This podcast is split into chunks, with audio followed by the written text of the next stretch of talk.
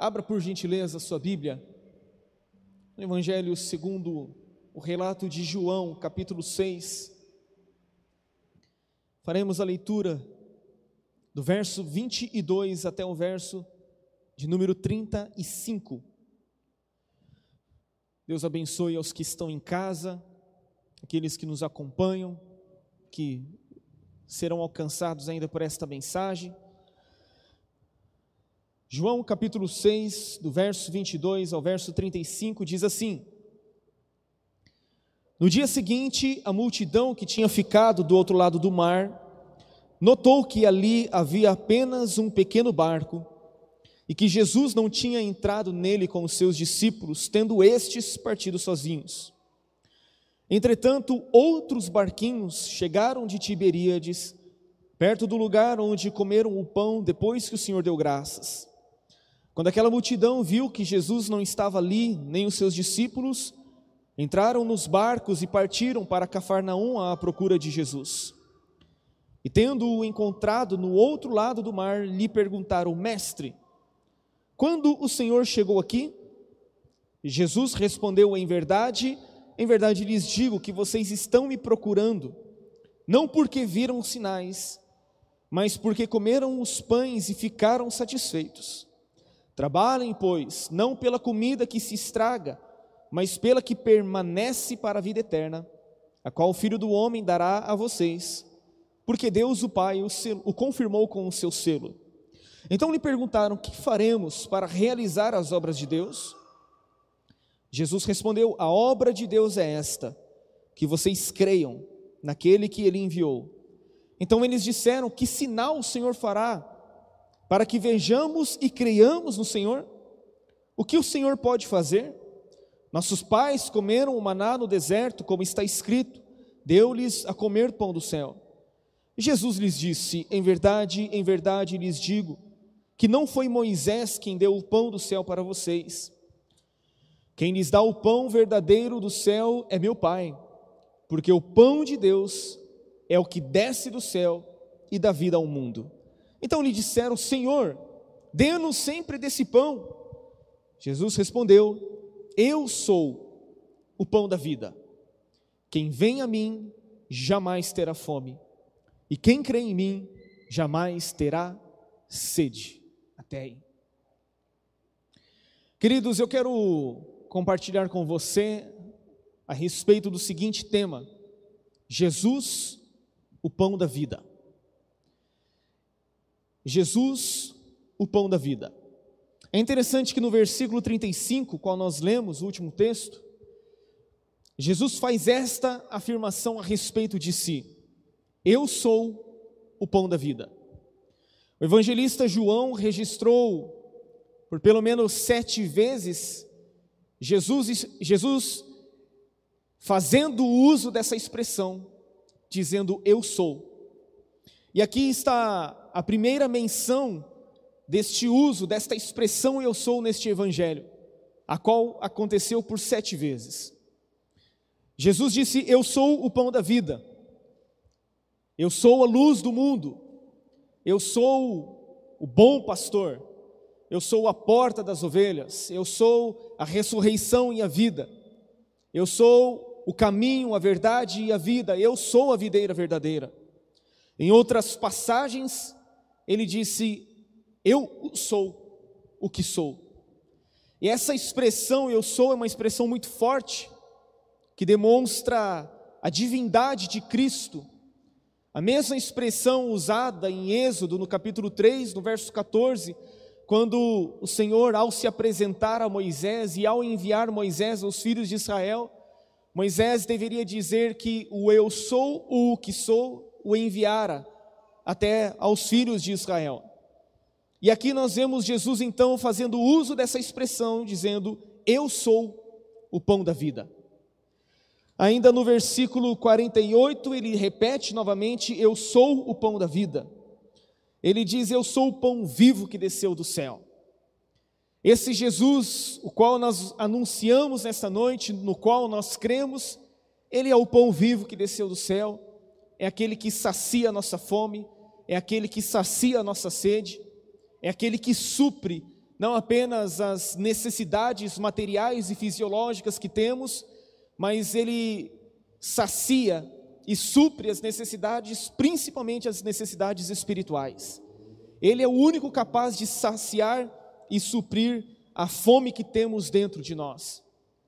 E é muito é muito interessante e relevante o fato de que este discurso de Jesus a respeito dele ser o pão vivo que desceu do céu está logo após, logo após a primeira multiplicação de pães e peixes.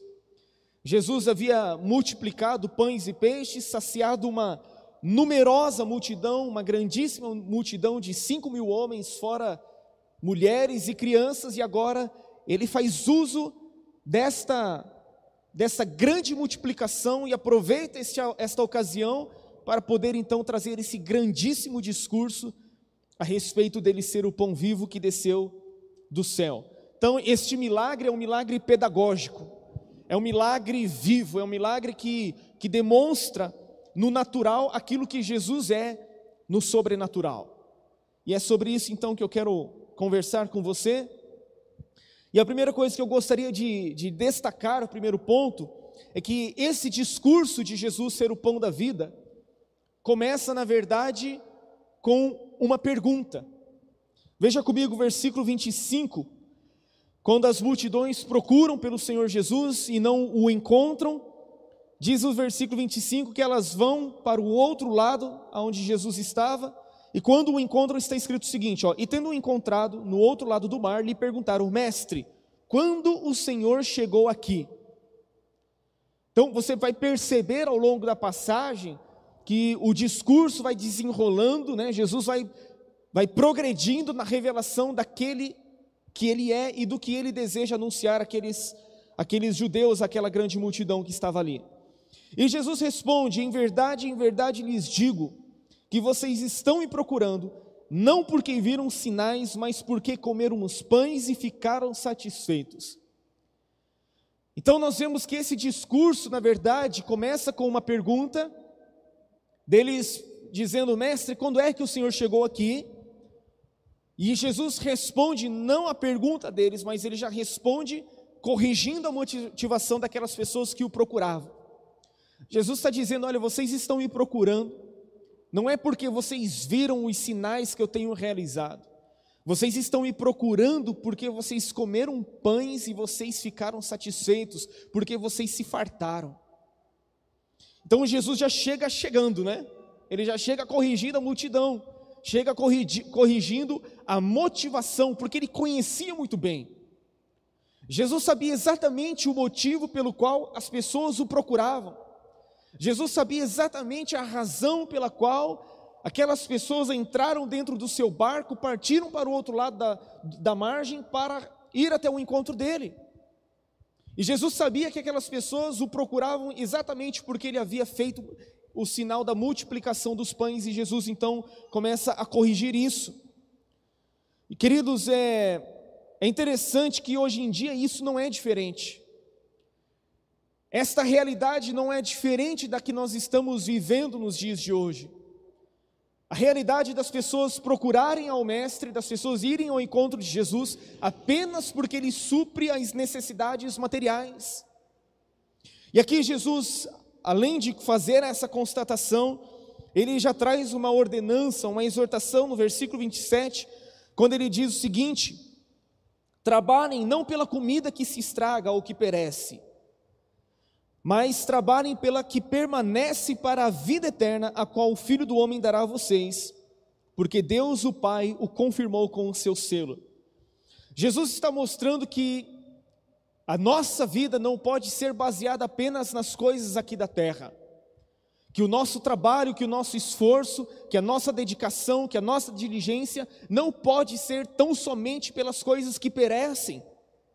Ele está dizendo está falando a respeito de uma comida, de um tipo de comida que nós muitas vezes priorizamos e essa comida simplesmente perece ou estraga, não tem durabilidade, não tem a capacidade de permanecer. E ele está dizendo que nós devemos é, trabalhar pela comida a qual permanece para a vida eterna. E ele está dizendo a respeito de si mesmo que ele daria esta comida, ele, o filho do homem porque ele tem o selo de Deus, porque o Pai o confirmou com o seu selo, ou seja, porque o Pai o autorizou para esta missão, o Pai o conferiu ou o revestiu de autoridade, conferiu a ele esta autoridade, a autoridade de dar a vida eterna. E aí as multidões então perguntam, no versículo 28, o seguinte: então lhe perguntaram: que faremos para realizar as obras de Deus? O que é necessário então para fazer as obras de Deus? Se Jesus estava dizendo no versículo 27 que eles deveriam trabalhar não pela comida que perece, mas pela comida que subsiste, agora eles dirigem uma outra pergunta para Jesus, dizendo: então o que nós faremos para realizar as obras de Deus? Agora, Jesus não está falando que nós devemos trabalhar por algo material e sim por algo espiritual. E agora olha a resposta dele. Verso 29. Jesus respondeu: A obra de Deus é esta. A obra de Deus é esta, que vocês creiam naquele que ele enviou. Olha que coisa tremenda, querido. Eles perguntam o que deveriam fazer para realizar as obras de Deus, e Jesus simplesmente diz que a obra de Deus é crer naquele que Deus enviou. Simples assim. Ou seja, a única coisa necessária é a fé para que as obras de Deus sejam realizadas. Isso significa que o único trabalho ou esforço que você precisa ter é simplesmente crer. Ou seja, pela fé é que acessamos a graça de Deus, o favor de Deus, é pela fé que nós temos a vida eterna. Não são necessárias as obras das nossas mãos, não são necessárias as obras de justiça praticadas por nós. E é interessante que eles eles estranham a esta afirmação de Jesus. No verso de número 30 eles dizem o seguinte, olha: "Então eles disseram: Que sinal o Senhor fará para que vejamos e creiamos no Senhor?" Olha, presta atenção nisso. Que sinal o Senhor faz para que vejamos e creiamos? Ora, mas não é necessário crer para poder experimentar? A fé não é o firme fundamento das coisas que se esperam e a prova daquilo que não se vê? Só que eles estão perguntando: o que é que o Senhor pode fazer para que a gente passe a crer? E é interessante que eles fazem uma pergunta muito importante, não apenas no contexto de, de, dessa passagem, mas é importante em todo o contexto do Evangelho de João porque eles perguntam que sinal? Que sinal o Senhor faz para que a gente possa ver e a gente possa crer? E é interessante lá no capítulo 20, capítulo 20 deste evangelho, do verso 30 e no 31, nos diz que Jesus realizou muitos sinais, muitos milagres diante dos olhos, né, aos olhos dos seus discípulos. E aí no verso 31, João vai dizer: estes, porém, estes sinais registrados aqui neste evangelho, eles foram escritos para que nós creiamos em Jesus, o Filho de Deus. Creiamos que Jesus é o Cristo, o Filho de Deus, e crendo tenhamos vida em seu nome. É interessante que João registra sete sinais realizados por Jesus. E quando a Bíblia fala a respeito destes sinais, a Bíblia está falando a respeito de sinais que lançam luz sobre a pessoa e sobre a obra realizada por Jesus. São sinais que testificam a respeito da sua pessoa e a respeito da sua obra redentora. Jesus tem registrado neste evangelho de João sete sinais tremendos que lançam luz sobre a sua pessoa e sobre a sua obra. Jesus transformou a água em vinho, no capítulo 2. E João diz que com estes sinais com este sinal, Jesus deu início ao seu ministério. Com este sinal, ele manifestou a sua glória e os discípulos creram nele. E a multidão agora está perguntando: quais sinais o Senhor está fazendo? O Senhor faz para que a gente possa ver e crer. Então Jesus transformou água em vinho, para que nós pudéssemos crer que Ele é o Filho de Deus. Jesus curou o filho de um oficial do rei. Este foi o segundo sinal que ele fez. Jesus curou o paralítico no tanque de Betesda, um homem que há 38 anos estava inválido. Jesus multiplicou pães e peixes. Jesus andou por sobre as águas. Jesus abriu os olhos de um cego. Jesus ressuscitou a Lázaro, tirando-o da sepultura. Estes são os sete sinais registrados por João neste evangelho, e todos eles foram registrados para que possamos crer que Jesus é o Cristo, o Filho de Deus, e crendo nós temos vida em seu nome.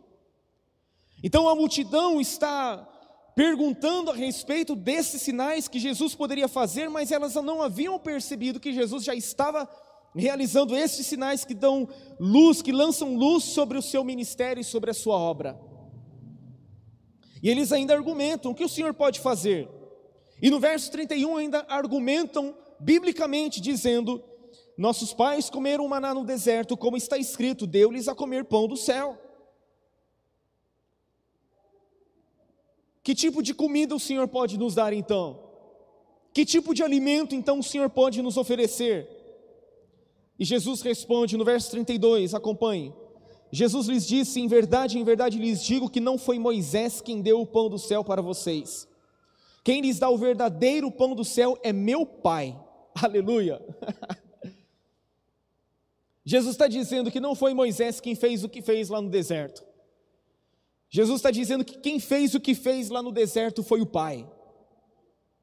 E Jesus está dizendo também que aquele maná que desceu do céu era apenas um protótipo, era apenas uma figura daquilo que viria, do verdadeiro pão do céu que viria. Jesus está dizendo que, da mesma forma que a graça é superior à lei, que ele, Jesus, é superior a Moisés, também o pão que ele pode oferecer é superior ao maná que foi oferecido no deserto. Você pode dizer amém? Aí no verso de número 34 e 33, ele diz assim: ó, Porque o pão de Deus é o que desce do céu e dá vida ao mundo. E no verso 34, aí eles já dão aquela amolecida. Olha, olha, olha a falta de entendimento deles, ó. 34. Então lhe disseram: Senhor, dê-nos sempre desse pão. Primeiro eles estavam questionando, argumentando, perguntando quem era Jesus.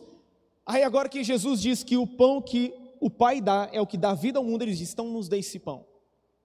Dá-nos então sempre desse pão. E essa passagem é muito parecida com aquela passagem da mulher samaritana. Quando Jesus diz para ela, mulher, se você soubesse quem está diante de ti e que te oferece água viva, você pediria água e ele lhe daria. Aí ela diz: Ah, então, Senhor, me dá sempre dessa água para que eu não tenha mais sede, não tenha mais necessidade de vir aqui buscar. Ou seja, a mesma falta de entendimento revelado pela mulher samaritana, também é o mesmo, a mesma falta de entendimento que o, esses judeus estão demonstrando, eles não estavam entendendo o nível do discurso que Jesus estava trazendo, que era de nível espiritual. Aí Jesus então revela a respeito de si mesmo. Verso 35, Jesus respondeu: Eu sou o pão da vida. Então, se vocês estão pedindo pelo pão que desce do céu e dá vida ao mundo, eu estou aqui para dizer para vocês que eu sou o pão da vida. E ele prossegue dizendo: Quem vem a mim jamais terá fome, e quem crê em mim jamais terá sede. É isso que nós experimentamos, queridos, quando nós nos achegamos a Cristo.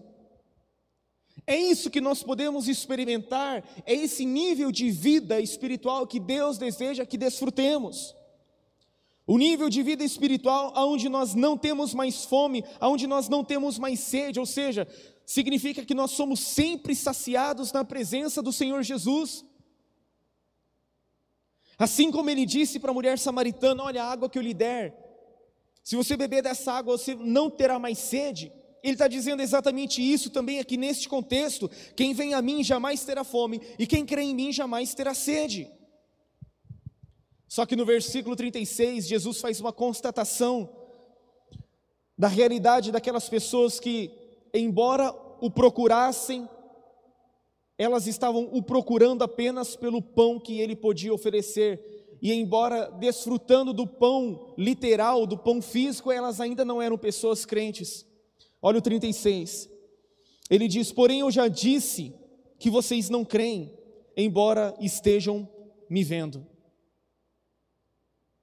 Jesus está dizendo: olha, embora eu esteja realizando esses sinais, embora eu esteja falando com vocês, vocês ainda não creem.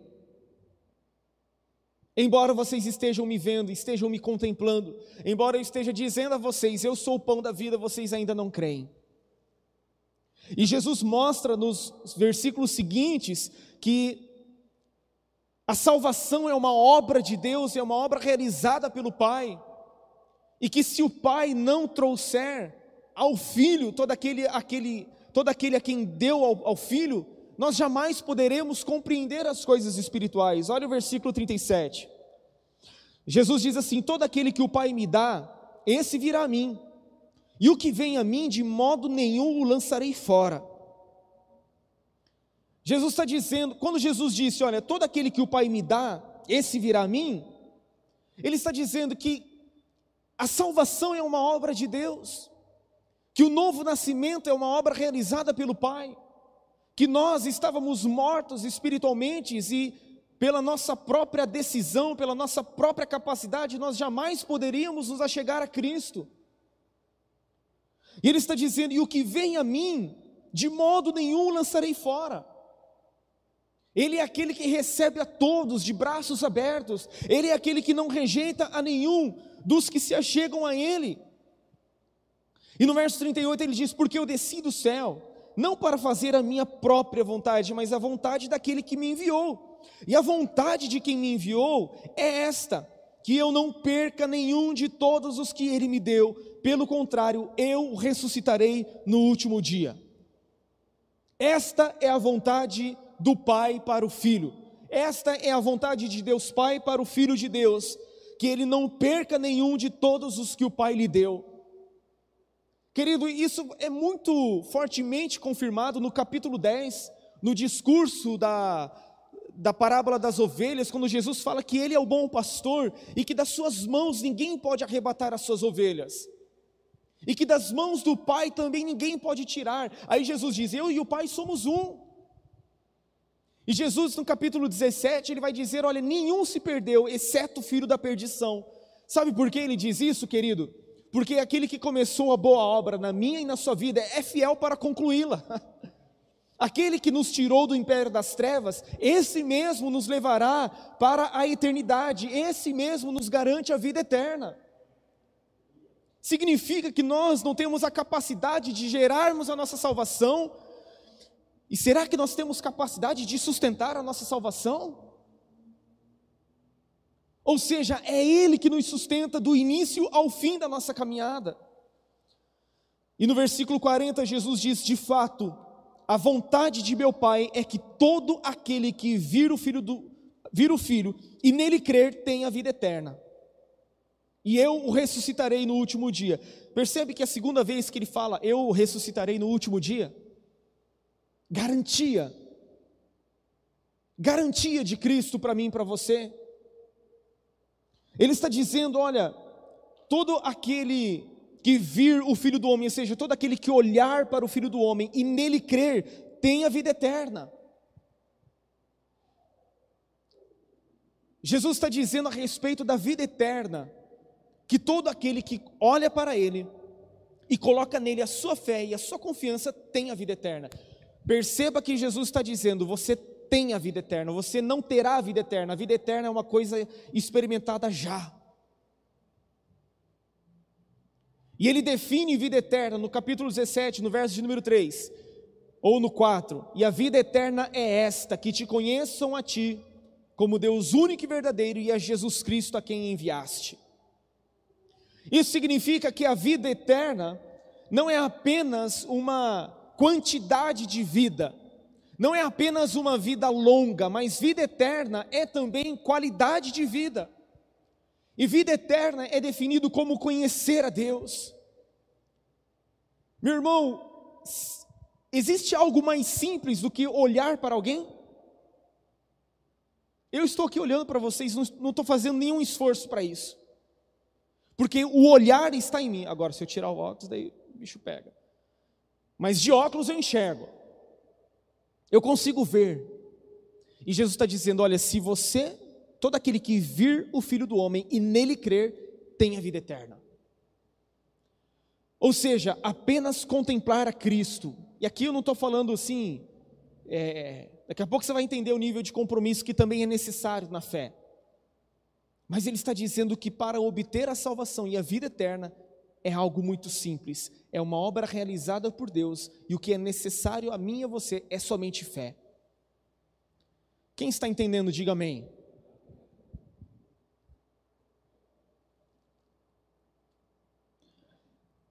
Dito isso, as pessoas que ouviam o discurso de Jesus começaram a, começaram a murmurar. Aí entra o segundo ponto, a murmuração que foi causada nos judeus. Olha o versículo 41. Então os judeus começaram a murmurar contra ele, porque tinha dito: Eu sou o pão que desceu do céu. Por que, que eles murmuraram contra Jesus? Simplesmente porque tinha dito: Eu sou o pão que desceu do céu. E olha a continuidade do argumento deles, ó, no 42, e diziam: Este não é Jesus, o filho de José? Por acaso não conhecemos o pai e a mãe dele? Como é que ele agora diz: Desci do céu? Ou seja, as pessoas começaram a murmurar contra Jesus porque não compreendiam a sua procedência. As pessoas começaram a murmurar contra Jesus porque não, não concordavam com o fato de que Ele é o pão vivo que desceu do céu. Ou seja, as pessoas não tinham dificuldades em acreditar na humanidade de Jesus. Não é este o filho de José, o carpinteiro? Não é este o filho de Maria? Por que, que agora ele está dizendo: desci do céu?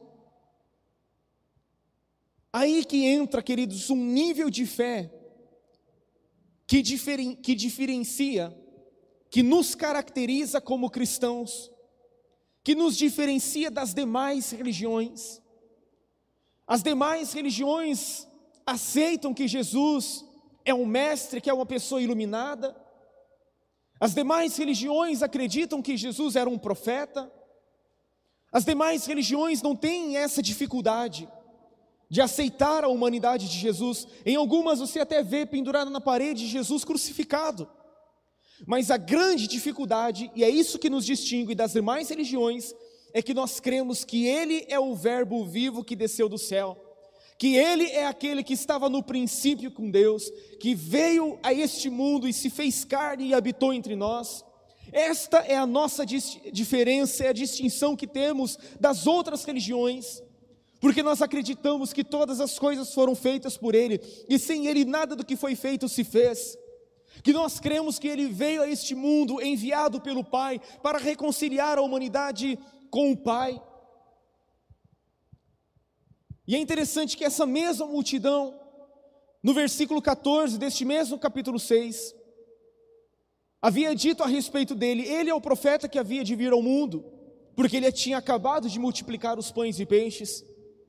No versículo 15, as pessoas queriam fazê-lo rei porque elas tinham a expectativa apenas de alguém semelhante a Moisés, alguém superior a Moisés.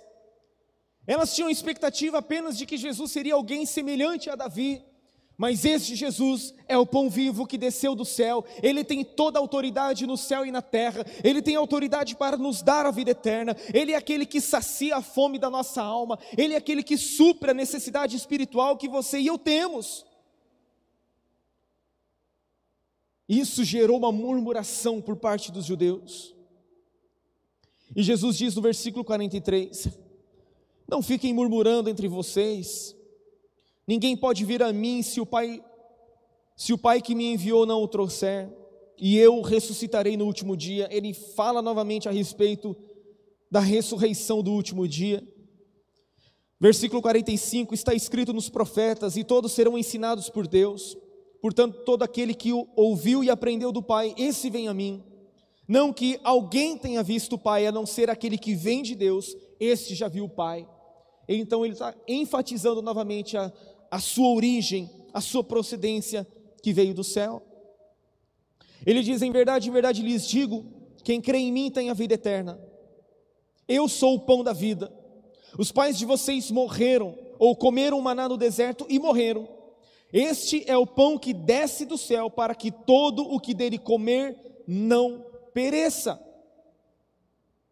Eu sou o pão vivo que desceu do céu. Se alguém comer deste pão, viverá eternamente. Gente, isso está em conformidade com, com o que está escrito em João 3,16. O que é que está escrito em João 3,16? Vocês sabem de cor?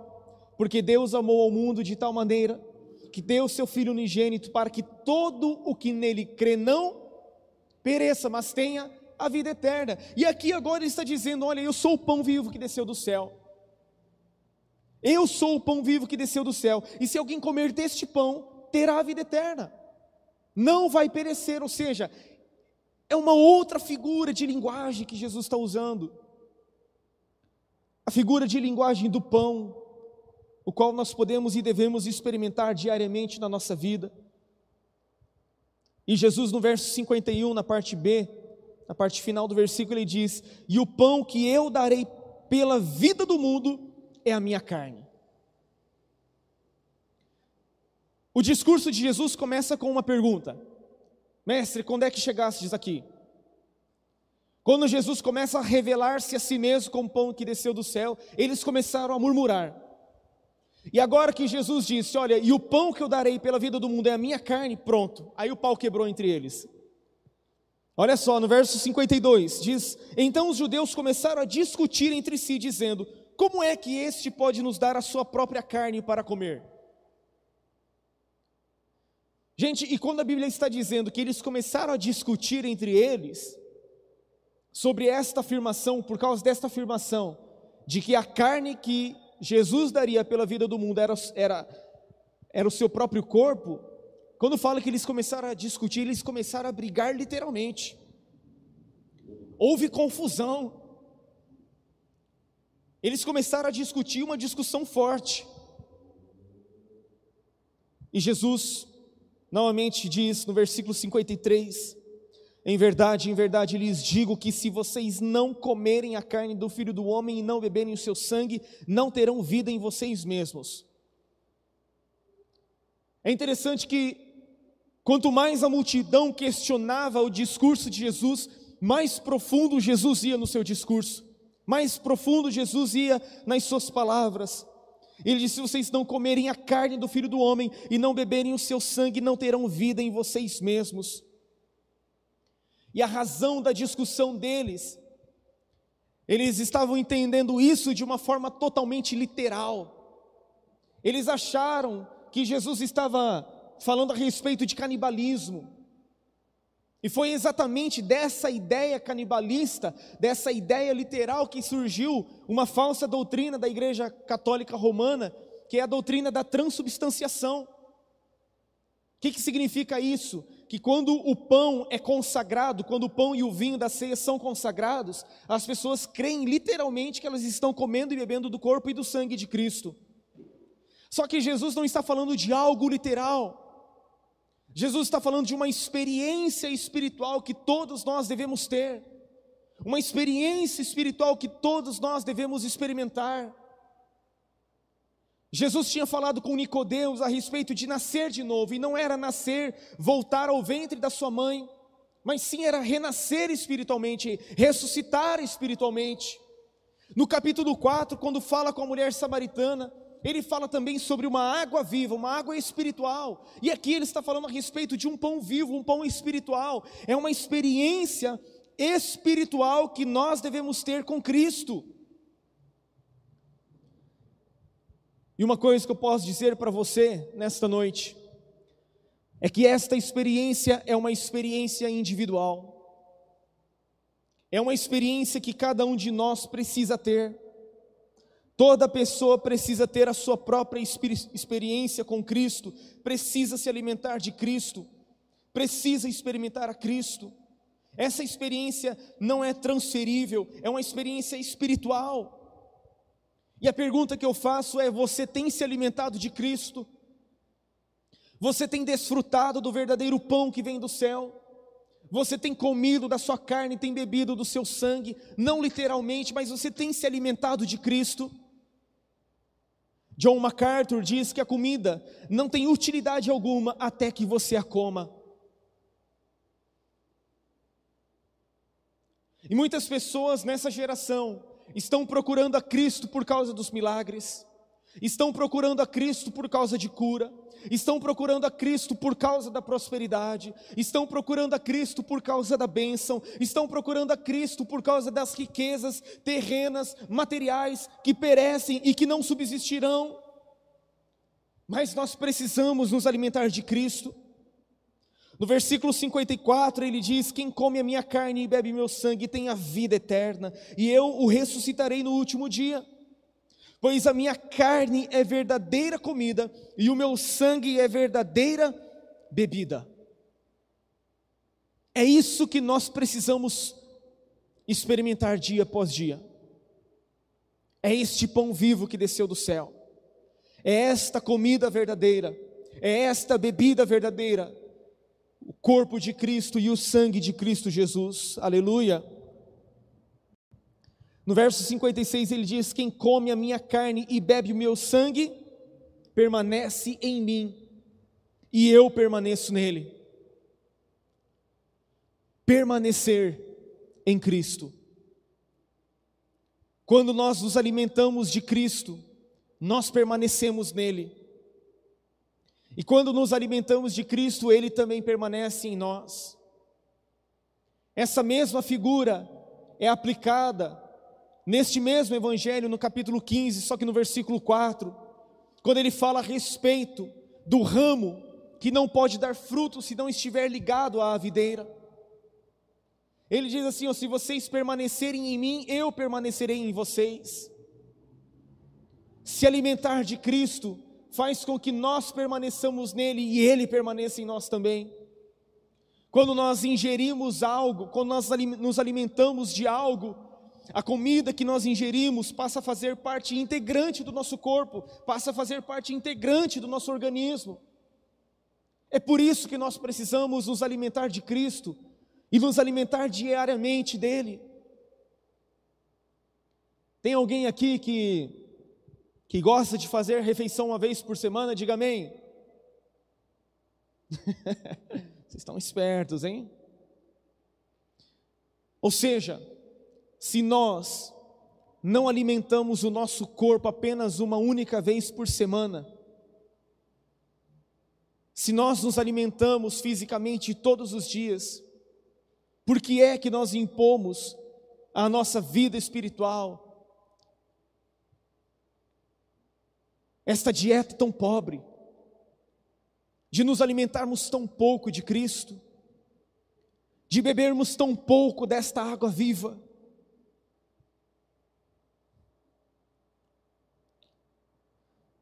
Sabe, eu gosto daquela passagem que o apóstolo Pedro nos diz, que nós, como crianças recém-nascidas, nós devemos desejar ardentemente o genuíno leite espiritual para que por ele experimentemos o crescimento para a salvação.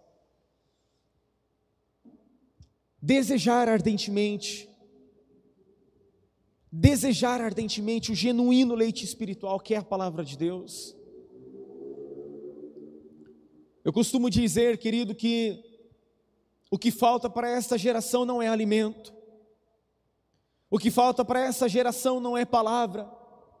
O que falta para esta geração não é ensino da palavra. Hoje nós temos todas as possibilidades para podermos estudar a palavra, para podermos meditar na lei do Senhor dia e noite. Entretanto, o que nos, o que nos falta nesta geração, ou o que falta a esta geração, é fome de Deus, é fome de Cristo, é desejo de se alimentar dEle. E ele diz no verso 57: Assim como o Pai que vive me enviou, e igualmente eu vivo por causa do Pai, também quem de mim se alimenta viverá por mim. Se você se alimenta de Cristo, você vive por Ele. Da mesma forma que Cristo recebe alimento do Pai e permanece, assim também nós devemos receber alimento de Cristo. Aí ele diz no versículo 58: Olha, este pão, este é o pão que desce do céu, em nada semelhante àquele que os pais de vocês comeram e mesmo assim morreram. Quem comer este pão viverá eternamente. Jesus disse essas coisas quando ensinava na sinagoga de, sinagoga de Cafarnaum. Agora, a partir do verso 60, nós vamos ver a reação das pessoas que ouviram esse discurso de Cristo. Veja comigo, por, por favor, no verso 60. Muitos dos seus, muitos dos seus o quê? Muitos dos seus discípulos, tendo ouvido tais palavras, disseram: Duro é este discurso, quem pode suportá-lo? Mas Jesus, sabendo por si mesmo que os seus discípulos murmuravam a respeito do que ele havia falado, disse-lhes: Isto escandaliza vocês? Então, nós podemos ver aqui que o resultado que esse discurso produziu na vida daqueles que o ouviram foi uma verdadeira decepção. As pessoas ficaram decepcionadas por terem ouvido essas palavras de Jesus. Elas disseram: é muito duro esse discurso, quem pode ouvi-lo, quem pode suportá-lo? A mesma multidão que foi atrás de Jesus porque havia sido farta de pães, agora, ao ouvir um discurso que exige do ouvinte um profundo compromisso com Cristo, se decepciona com a mensagem proferida por ele. Senhor, quem é que pode permanecer diante desse discurso? Ele é muito duro. Então o que nós vemos é decepção, o que nós vemos é que eles passaram a murmurar. Aí Jesus pergunta: Isso escandaliza vocês? Aí ele diz no verso 62: Que acontecerá então, se virem o filho do homem subir para o lugar onde primeiro estava? O espírito é o que vivifica, a carne para nada aproveita. As palavras que eu lhes tenho falado são espírito e são vida. As palavras de Jesus são recheadas de espírito, são recheadas de poder, são recheadas de vida, são carregadas de vida e de poder. Gente, Jesus está falando isso, não é para pessoas que não o ouviam, ele está falando isso para os seus discípulos. E no verso 64 ele diz: Mas há descrentes entre vocês. Havia pessoas que, mesmo vendo sinais, prodígios, maravilhas, e essas pessoas eram reputadas como, como discípulos de Cristo, essas pessoas eram descrentes. Elas não acreditavam na profundidade do discurso que Jesus estava trazendo. E Jesus sabia desde o princípio, quais eram os que não criam e quem iria traí-lo. Verso 65: E prosseguiu: Por causa disto é que falei para, para vocês que ninguém poderá vir a mim se não lhe for concedido pelo Pai. E aí, diante disso, no verso 66 diz: Muitos dos seus discípulos o abandonaram e já não andavam com ele. diante desse discurso, diante da seriedade do que é andar com Deus, do que é caminhar com Deus, aqueles discípulos que estavam decepcionados e murmuravam, eles agora então passam a abandonar o Mestre e já não mais andar com Ele, e deixam de andar com Ele. Talvez alguns discípulos ali mais próximos pudessem ter dito, mestre, se o senhor não der uma segurada, mestre, no discurso, negócio, vai ficar feio, não vai ficar com ninguém. Mas muito pelo contrário, Jesus, no verso 67 diz: Então Jesus perguntou aos doze, ou seja, aqueles que eram os mais próximos, aqueles a quem ele havia escolhido, aqueles por quem ele tinha passado uma noite inteira e orado e os trouxe para perto de si, ele pergunta: Será que vocês também querem se retirar? Aquela multidão, embora provasse Grandes milagres, grandes sinais, elas não foram aprovadas no teste da fidelidade. E Jesus pergunta para os doze: E vocês? Vocês também vão querer pular fora do barco? E aí sempre tem aquele que sempre representava a turma, né? Aquele que sempre falava por todos, mesmo quando falava besteira, ele falava por todos, ele sempre estava adiantado, que é Simão Pedro. E Simão Pedro, ele entendeu. Ele diz no verso 68: Simão Pedro respondeu: Senhor, para quem? Para quem iremos nós? Pedro não está, não está perguntando, Senhor, para onde nós iremos? Pedro está perguntando, Senhor, para quem iremos nós? Pedro está dizendo, Senhor, nós não temos a quem recorrer. Senhor, nós abandonamos tudo. E Pedro diz assim: Senhor, para quem iremos? Somente o Senhor tem as palavras da vida eterna.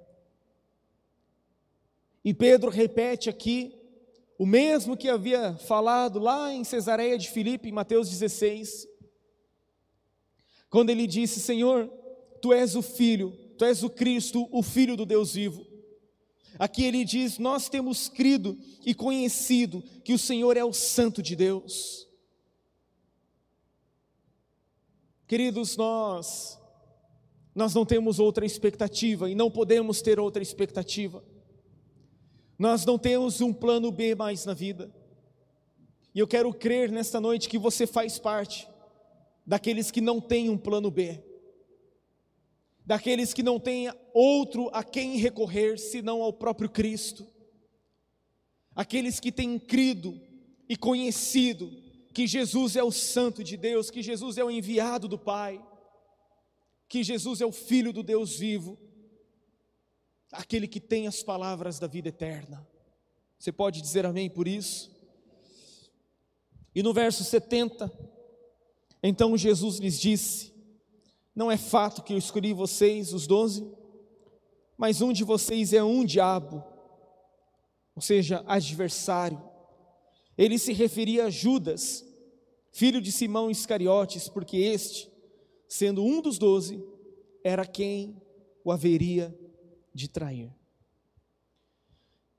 E eu pergunto para você nesta noite: a qual grupo você pertence? Em que grupo você está?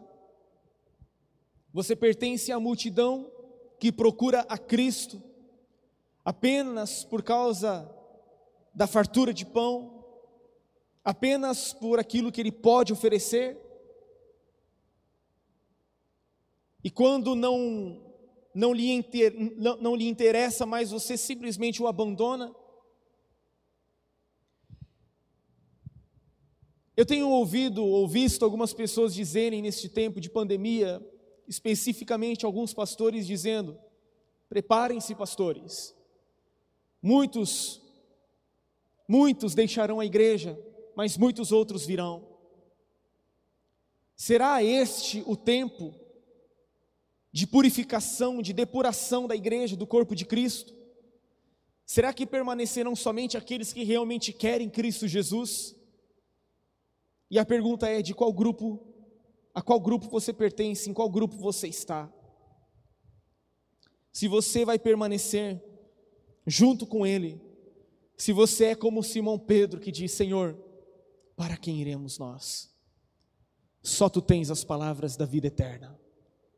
Pedro está dizendo: só o Senhor tem o pão que pode subsistir para a vida eterna.